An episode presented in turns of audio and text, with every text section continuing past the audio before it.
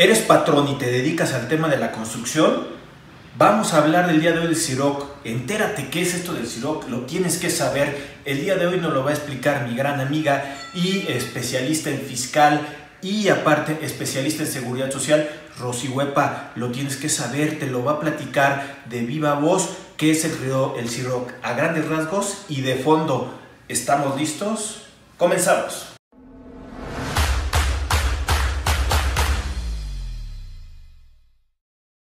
¿Qué tal amigos? ¿Cómo están? Mi nombre es Rodrigo Ramírez y como lo habíamos anticipado, tenemos un super tema. Un super tema porque eh, mucha gente tiene eh, ciertas curiosidades sobre esa, esa palabrita que hemos generado eh, en, diferentes comunicaciones, en diferentes pláticas, y es la palabrita que dicen Siroc. El día de hoy vamos a, a saber de voz de una gran experta que nos acompaña el día de hoy, y es la maestra Rosy Huepa. Ella, eh, aparte de ser catedrática en algunas universidades, tiene diferentes certificaciones y le gusta el tema fiscal, le gusta el tema de seguridad social. Por eso el día de hoy nos estamos acercando a ella para que nos explique de viva voz y de una forma lo más eh, digerible posible para que tú lo entiendas qué es el CIROC. ¿Cómo estás, Rosy? Hola, ¿qué tal Rodrigo? Muchísimas gracias por la invitación. Es un gustazo estar aquí con ustedes para compartirles un poco precisamente este tema de CIROC. Pues fíjate, nosotros, bueno, te doy una introducción. Como contadores, decimos, bueno, nada más vamos a ver números, vamos a ver la cuestión del impuesto y ya, y de repente nos topamos con esto del CIROC. ¿Qué es el CIROC? Al, al IMSS le encantan los acrónimos, entonces por eso CIROC que es Sistema Integral de Registro de Obra de Construcción. Eso significa Siroco, ¿sí? Cuando nace así como que la obligación y que muchas veces no sabemos, ¿sí? De aquí vamos a ir interpretando mucho, mucho la ley e irla amarrando. La amarramos mucho con el artículo 12 de la ley de seguro social que dice, no me importa que seas, si tú tienes trabajadores, eres patrón. Ok, soy patrón. Muchos dicen, no, pues es que no tengo ni RFC, no tengo una actividad económica, etc. Pero, por ejemplo, puede ser una viuda dice voy a construir unos cuartos para rentar a estudiantes y ya, y contrata un albañil y ya lo hace. Oh, pues ya, con eso ya automáticamente se vuelve patrón. Este, dicen, pero es que no, no tengo otros ingresos más, no importa. Por eso hay que amarrar esto del SIDO con el artículo 2, la primera fracción. Si tienes trabajadores, bueno, dice, a personas que te brindan un servicio personal remunerado y subordinado, y no importa tu, tu naturaleza económica, ni, ni qué eres jurídicamente, eres patrón. Entonces, ¿cuándo surge? Eh, ya tengo trabajadores, pero también tengo una obra, entonces se nos complica mucho más esto, porque dicen, bueno, aparte de darle de alta y pagar las cuotas, tengo que cumplir con esa obligación. Y la respuesta en primera instancia es sí. De hecho, lo que es la construcción, híjoles, es un tema súper complicado y súper vigilado por, este, para efectos de, del IMSS. El IMSS incluso hace rondines para ver qué obras hay y todo, este, dice, no es que tú debes tener, ok, entiendo la cuestión de proteger a los trabajadores, pero dicen, sí, es muy, muy quisquilloso. ¿Y por qué viene esto? Les voy a decir porque es que tiene un nombre largo. Este, ¿De dónde surge esta obligación? Porque existe un reglamento, reglamento del Seguro Social obligatorio para los trabajadores de la construcción por obra o tiempo determinado, ROTIC, ¿sí? Para que sea más fácil el ROTIC. Entonces, si tú dices, vas a hacer obra y aparte solamente vas a tener trabajadores para esa obra, pues eso son eventuales, tienes que presentar el CIDOC de forma estricta. ¿Qué pasa si yo soy una constructora y todos mis trabajadores son permanentes? No tendré yo que presentar CIDOC, aunque a veces la misma autoridad como que se confunde en esta cuestión. Pero ¿cómo nos vamos a dar cuenta? Pues obviamente por los contratos de tiempo indeterminado. Y realmente el CIDOC en su llenado no es tan difícil, ¿sí? No es tan difícil porque nos pide realmente muy pocos datos, cuánto vale la obra, cuánto tiempo va a durar, cuántos metros de construcción son, quién es el dueño de la obra, quién va a ser contratista, subcontratista, y eso es todo. ¿sí? Dices, realmente es muy poquita información. El problema surge cuando nos piden eso de cuánto vale la obra. Entonces, híjoles, cuánto va la obra y empiezan, empezamos. La explosión de, bueno, el presupuesto, explosión de insumos, cuánto es mano de obra, cuántos son los gastos indirectos. Y ahí es donde la, este, la mayoría es donde se empieza a ver hay unas cuestiones de problemas porque no tienen integraciones de las obras. Eh, luego damos la obra, pero no tenemos nada. O sea, no, pues vamos a dar la obra, vamos a hacer una casa, más o menos dos millones de pesos. Y cuando se empieza a integrar, ya no nos cuadra. Y ya no vemos el, la cuestión de la mano de obra. Oye, Rosy, entonces ahorita con la, eh, el análisis que ahorita nos estás haciendo eh, partícipes, o sea, algo que yo pudiera eh, ir este, asimilando un poco, estamos hablando que el CIROC habla en una cuestión del seguro social para ver una cuestión de pagos de cuotas que va a ser muy específico cuando soy un patrón y que tenga que ver con una cuestión de construcción para poderlo identificar. Porque si fuera un patrón, digamos que lo voy a poner entrecomillado, eh, normal, digamos que yo tendría que ser régimen obligatorio en una forma este, común.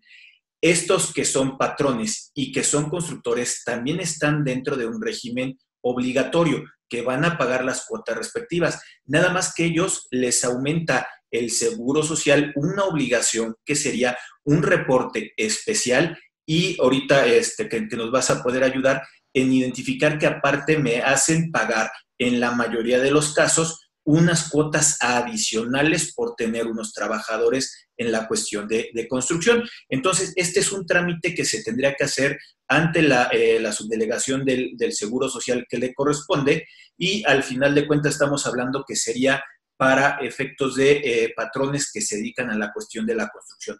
Un poquito aquí, eh, ¿hay alguna diferencia de ser un patrón de construcción de casa habitación o de, este, de un tema comercial? No, de hecho no. Eh, nada más para puntualizar, en sí como bien dijiste, los patrones normales tenemos nuestra obligación de dar de alta a sus trabajadores, este, modificaciones de salario, baja y pagar las cuotas con sus porcentajes que ya nos marca la ley. El patrón de la construcción, ya sea que te dediques a hacer construcción o seas un patrón esporádico de la construcción, tiene las mismitas obligaciones. Bien dijiste, este, lo único que nos va a cambiar es presentar ese trámite de un registro de obra.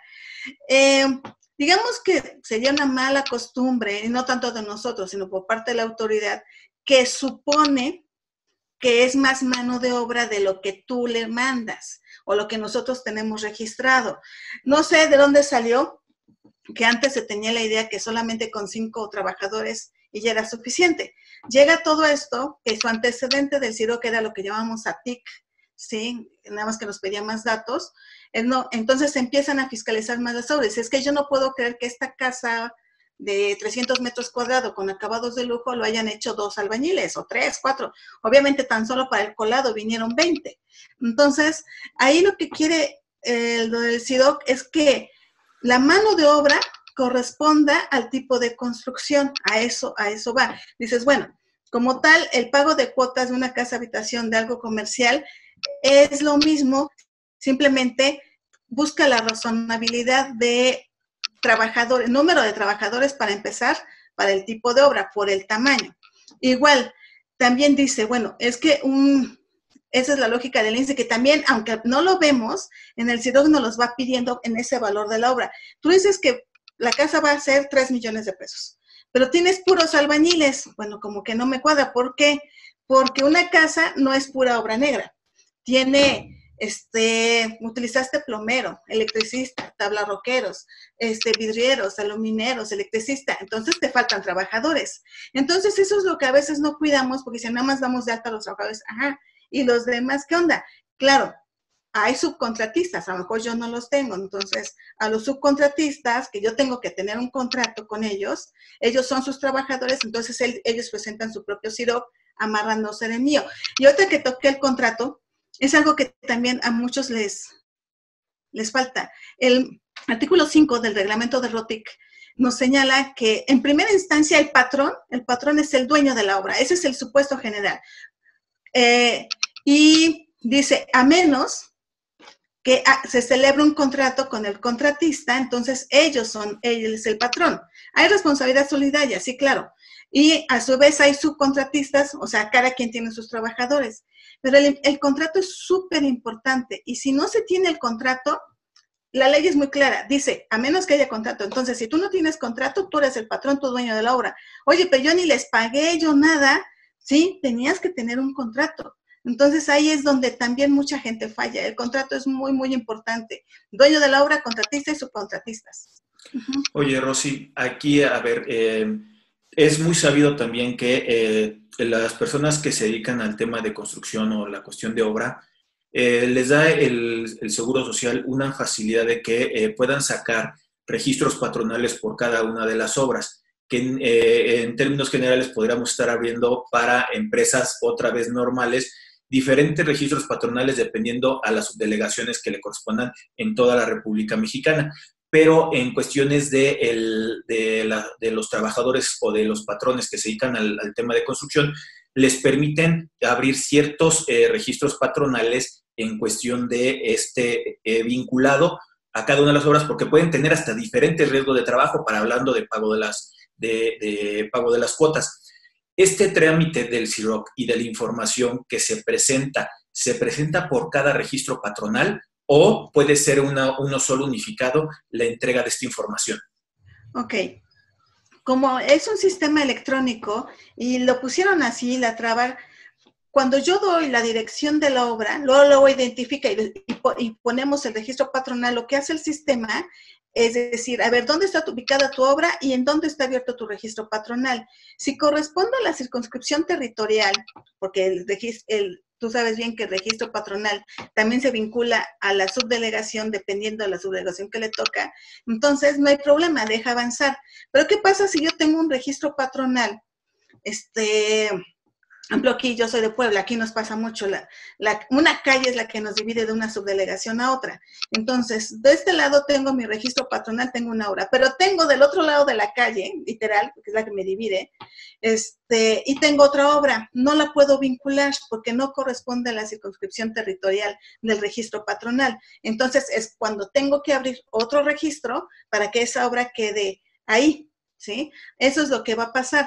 Y también sí es muy conveniente, eso es súper importante porque oh, eh, sabemos muy bien qué obra es la clase más peligrosa, clase 5, empezamos con una prima media del 7.5 y obviamente, pues a lo mejor aquí tengo accidentes y aquí no, también está muy bien que tengan su, este, separado los registros patronales porque este accidente no me afecta a este registro, este registro va bajando prima y el otro, pues bueno, sí sube, pero a lo mejor ese es la, la, este, el registro que tiene más trabajadores. Entonces sí, sí conviene en eso. Oye, Rosy, a ver, eh, y a ver si, si me, puedes ayudar un poquito a, a explicar este, este caso.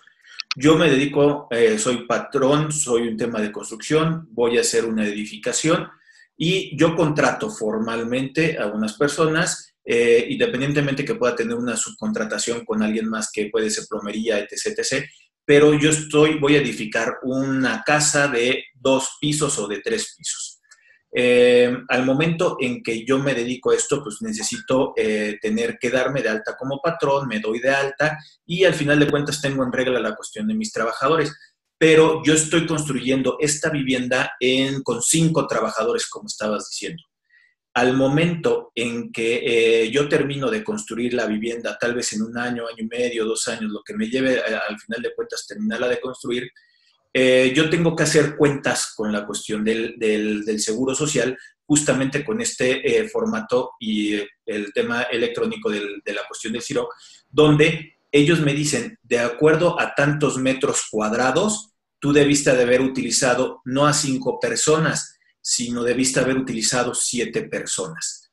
Y me pide que yo ajuste el pago de las cuotas porque yo venía pagando bien este, con, la, con las EVAs y con las EMAS, este, bien todos los meses y este, llega el término de la obra y me dice, de tus cinco te hacen falta dos personas.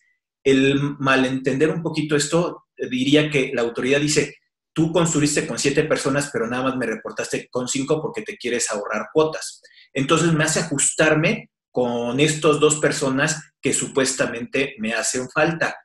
¿Es justo ese ajuste? No, no, no, no porque es el famoso artículo 18 de ROTIC, la estimativa. ¿sí? El, el, IMSS cada año saca unos costos unitarios, ahí sí dependiendo obra pública, obra privada, y va este, teniendo si es este, casa de lujo, de interés social y número de metros cuadrados. Mil pesos, tu casa 240 metros, 2 millones 400 de mano de obra, por el 30%, 800 mil de cuotas, tú me enteraste 500, me debes 300 mil pero lo hace así. A, al IMSS le encanta hacer esto, pero yo lo veo más por simplicidad, porque el 18 es muy claro. El artículo 18 señala claramente, cuando tú no cumplas con la obligación que marca la ley del Seguro Social, entonces te aplico ROTIC. Este, ¿Por qué? Bueno, el 18, porque yo no tengo forma de ver cuánto, si has cumplido adecuadamente con tus obligaciones. ¿Qué es esto? Que si no te diste data como patrón, no diste data a tus trabajadores, no presentaste todos los movimientos afiliatorios, no llevas nómina, no llevas conta, pues yo no tengo de forma material, así con documentos, con conta, yo saber si tus cuotas son, están bien determinadas. Entonces, fácil, te aplico estimativa, así debería de ser. Te aplico estimativa porque no tienes nada de documentación en base a metros cuadrados. Así, pero si yo tengo, estoy dada de alta, tengo a mis trabajadores, llevo nómina, les pago con su, bueno, les doy sus FDIs, contratos, todo, no, en estricto orden, no me debería de aplicar el 18. Que me revise mis nóminas y que me revise todo lo que me tenga que revisar para determinar si mis cuotas están bien. Y aparte, antes, antes a lo mejor se, se quedó con esa idea que sí usábamos un montón de trabajadores, pero ahora usamos, no sé, revolvedoras. Ven que ahorita llega el colado y llega una maquinota y le pone así. Entonces, en vez de usar 20 albañiles que me echaban el colado, nada más uso dos, porque es este, o tres, que es el operador, y los otros que van ahí poniéndole la mezcla. Entonces, lo que hay que hacer, yo siempre he dicho, que aquí sí hay que llevar un buen control interno de la obra, ¿sí? La bitácora de obra. Oye, si rentaste esa maquinota para hacerte más fácil el trabajo, tienes que tener un CFDI de la renta, un contrato de, que este, rentaste la maquinaria o, tus compras de activo fijo.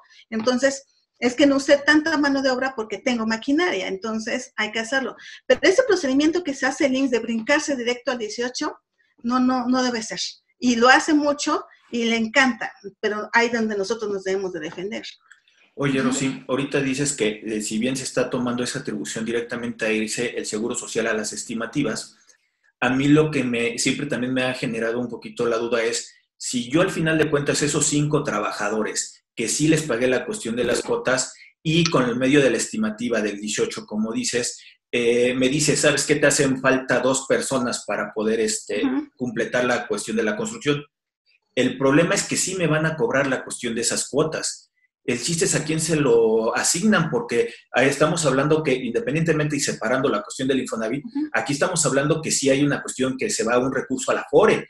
Este, ¿A quién se le estarían asignando este tipo de cuotas que, que se están pagando? De más porque como patrón me lo obligan.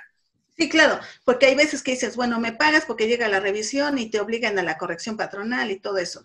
Bueno, cuando hacen la estimativa directamente los del IMSS, pues se va a su caja directo porque no sabemos a quién es, o sea, no sé si es Juanito o Pedrito, ni los conozco.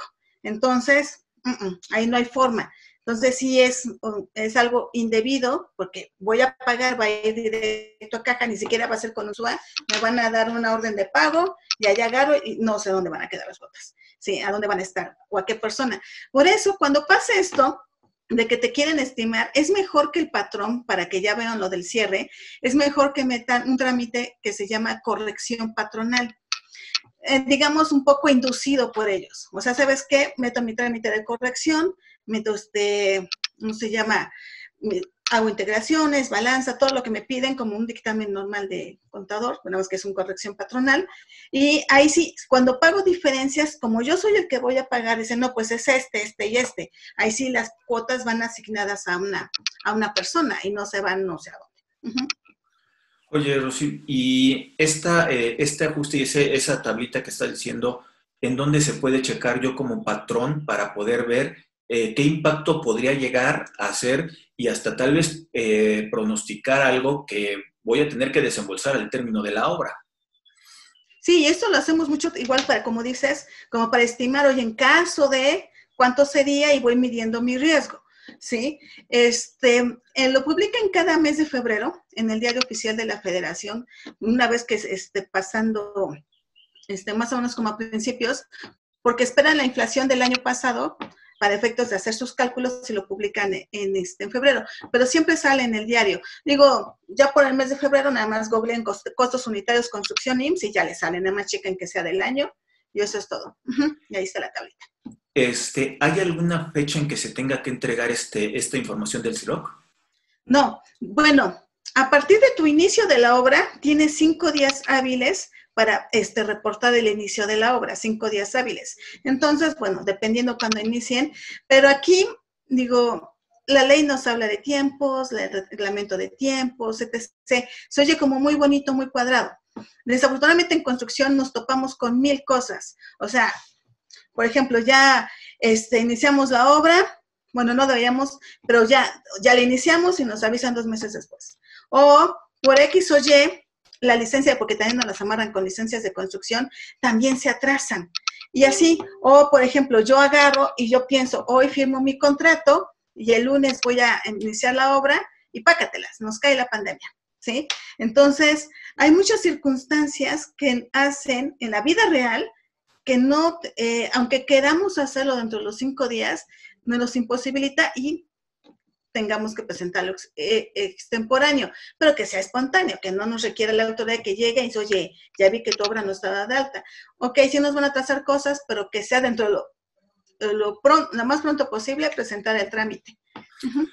Pero sí, para poder hacer este trámite, eh, bueno, tenemos aplicaciones o páginas de la cuestión del Seguro Social en el cual tenemos el CIPARE, tenemos la cuestión del de el ITSE, nosotros utilizamos la cuestión del SUA.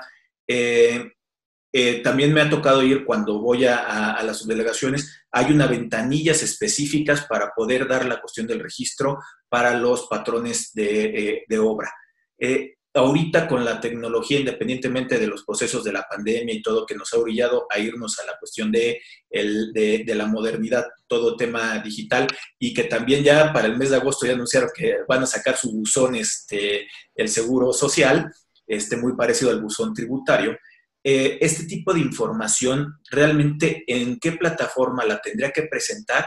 ¿Son formatos que es o, o lo entrego en papel? ¿Qué es lo que tengo que hacer con esta, tanto de la inscripción como de la clausura? Ok, todo es electrónico. ¿sí? Lo primero que hay que tener es abierto nuestro escritorio virtual, obviamente vinculando a nuestro representante legal si es un, soy una persona moral o si soy una persona física adelante. Entonces, en el escritorio virtual hago ese primero ese proceso, después abro el registro patronal y a su vez, ya una vez dentro del registro patronal, yo, ahí mismo en el escritorio virtual da, se da el aviso de obra, ¿sí? Incluso ahí dice, este aviso de alta de obra, pero todo es dentro del escritorio virtual, con la fiel de representante legal, o sea, es, igual, ahorita que nos complicó que no hay citas para fieles, entonces si se le venció, se le caducó y entonces andamos sufriendo. El sistema, en recomendación, tiene que ser en Explorer, ¿sí? Este, con, con todas las cuestiones de seguridad de los Javas, porque eso si no, no, no jala muy bien el, el sistema. Jalando el sistema bonito, bonito, o sea, dar de alta un CIROC, 10 minutos. O sea, pues son realmente pocos campos cuando lo damos de alta. Y cada vez que presentemos alguna incidencia, que así le llama el CIROG, como puede ser, no sé, yo había dicho que mi obra iban a ser seis meses, ya no van a ser seis meses, van a ser ocho meses, tengo que presentar una incidencia. Este, por ejemplo, ahorita con lo de la pandemia, se tuvo que presentar una incidencia de suspensión de obra, ¿sí? Porque pues, ahorita estuvimos parados. Cuando regresemos sería otra incidencia este, de, ¿cómo se llama? De reinicio de actividad, reinicio de la obra. Hay clausura, hay este, cancelación de la obra, porque incluso va a haber obras que se cancelaron. Eh, igual de aumento de la, por ejemplo, yo les decía que mi obra eran 10 millones y fueron 12 millones. Y hay que se, lo que he visto, que bueno, eso se lo, damos. Pero algo que quiero enfatizar es que también el CIROB nos pide algo que él llama reportes bimestrales, que es el avance financiero. ¿sí? El avance financiero de la obra. Y que muchos dicen esto, ah, mira, son dos millones la obra entre seis meses, son dos meses cada uno, pues cada mes hago cuatro, este, ocho, doce. No, es que ahí es donde entramos los contadores porque es una cuestión de costeo. ¿sí? Y no es nada más dividir la obra entre el número de meses y ya, sino en base al costeo, porque al principio la obra siempre son así, inicia poquito, hace así, está, así que la curva y luego va bajando. Entonces, este, hay que tener mucho cuidado con ese avance financiero, aunque el IMSS no se ha metido mucho en cómo se presenta ese avance financiero, cuando se meta, híjoles, porque ahí, sí, ahí aplicamos NIF, eh, y muy poquito saben manejar ese del D1 y D2, de cómo se saca el de contratos con cliente y el costeo. Entonces, eh, no es tan fácil como le dije ahorita, dos entre seis y cada mes dos millones, no. Y, y, ah, y si no presentan el reporte bimestral, tiene un semáforo. Entonces va marcando ahí qué, este, qué cumplimiento tiene, rojo, amarillo, verde, y depende de eso. Digo, yo dueño de la obra, mejor no sé. Pero también como dueño de la obra, si yo tengo contratistas o contratistas, yo puedo ver esos semáforos. Entonces, oye, ¿por qué no estás cumpliendo con tus obligaciones? Si no, claro, eso tendría que decirlo en el contrato. Si no cumples tus obligaciones, si no estás en verde, no te pago. Entonces también es una forma de presionar a los contratistas o contratistas, pero hay que tener mucho cuidado con ese dichoso avance financiero. Este, permíteme eh, decirles a las personas que nos están viendo que este, de, en cuestiones de, de, temas que tienen que ver justamente con ajustes de la cuestión de obras y todo, creo que es importante que se acerquen eh, con un especialista, porque justamente como lo dices, el día de hoy que la autoridad está buscando eh, justificar un poco ese concepto de materialidad y que nos tenemos que llegar mucho a, la sustancia económica, eh, primer postulado de la contabilidad electrónica, creo que, al, de la contabilidad de normas de información financiera, creo que es importante que eh, para poder tener los números y que la autoridad tenga menos elementos para poder hacer este tipo de ajustes, como le estabas diciendo hace ratito, yo los invito a que se acerquen a cuestiones de, de expertos y que justamente sean especialistas en la materia, porque puede ser que eh, por algún cálculo que estuvieran haciendo podría haber alguna variación que al final de cuentas te sacara del balance en cuanto a la determinación y de ahí se puede agarrar el seguro social.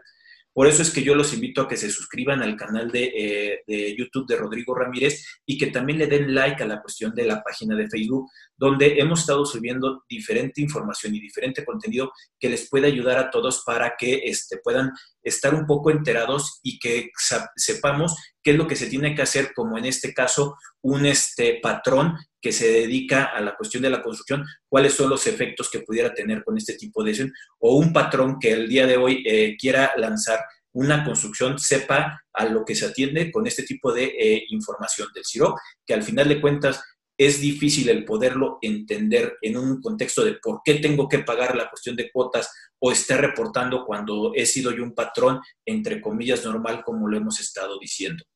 Eh, Rosy, eh, ¿algo más que quisieras eh, comentarnos de la cuestión del CIROC que al final de cuentas ahorita en la plática se me estuviera pasando a mí? Mira, algo bien dijiste hace rato con la materialidad. El CIROC, como dije en un principio de la plática, es relativamente sencillo, o sea, te dije hace rato, en 10 minutos está, pero, ok, eso, esos 10 millones, 12 millones de la obra, ¿cómo lo documento? Y dijiste, no todo es FDI, porque a veces yo he dicho, y, otros compañeros lo han dicho, como que tendemos, tenemos el síndrome del CFDI. Todo, si ya tienes CFDI ya es correcto. No. O sea, por ejemplo, si yo estoy diciendo que entró o que utilicé arena y compré la arena, tengo mi CFDI de arena, pero el dice, no, para mí que compraste la factura, porque siempre es muy dado eso. ¿No? Entonces, algo que me sirve mucho y que todas las obras lo tienen, son las famosas bitácoras de obra, o sea, a qué hora entra, a qué hora sale, quiénes están. Eso es materialidad, como bien dijiste, materialidad y va con la sustancia económica. Les dije hace rato, oye, ¿cómo hiciste la casa y te la echaste tan rápido? Porque compré prefabricados, ¿sí? Entonces hay facturas, pero tiene que haber toda la entrada. Aquí eh, en resumir, en muchas cuestiones, y no solamente en construcción, por ejemplo, tan solo en devoluciones de IVA, lo que nos ha fallado a todos, tanto empresarios, a veces contadores en su momento, es el control interno. Tenemos que tener políticas de documentación, de, de, cotización, o sea, tener un montón de cosas que me sirva a mí para la materialidad, ¿sí?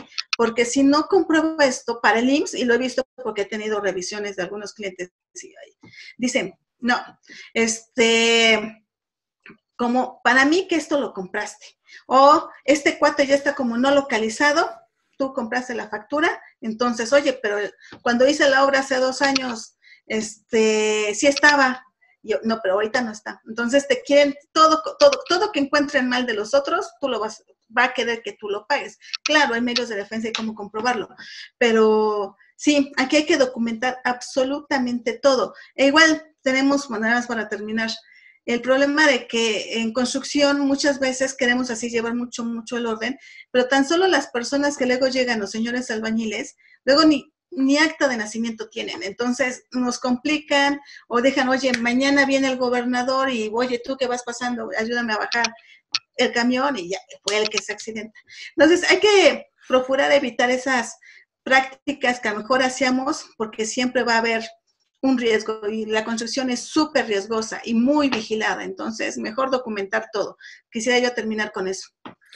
Bueno, de nueva cuenta, eh, muchas gracias, este, Rosy, por compartirnos el día de hoy esta experiencia que nos das con la cuestión de, del CIROC.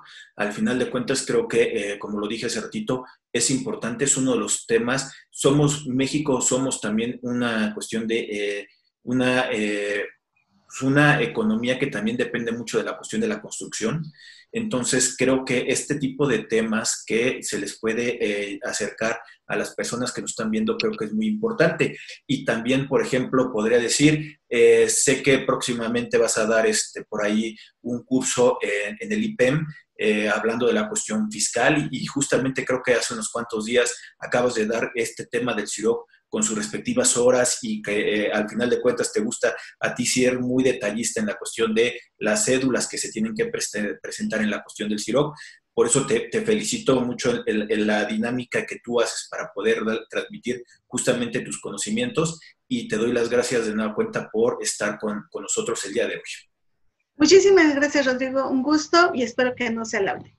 Y a todos los que nos están viendo de nueva cuenta, los invito a que se suscriban al canal de, eh, Rodrigo Ramírez en YouTube y que le den like a la página de Facebook. Vamos a estar subiendo mayores eh, contenidos y vamos a seguir trayendo a grandes eh, maestros, especialistas, como el día de hoy que nos acompañó mi gran amiga y maestra Rosy Huepa. Muchas gracias, estamos en contacto.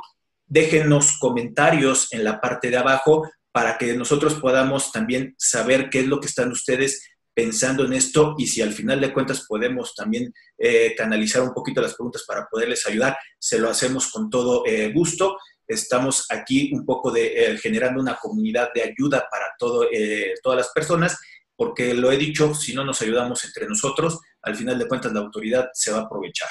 Entonces, muchas gracias el día de hoy por habernos acompañado. Seguimos en contacto. Gracias, Rosy. Muchas gracias. Saludos. Bye. Bye.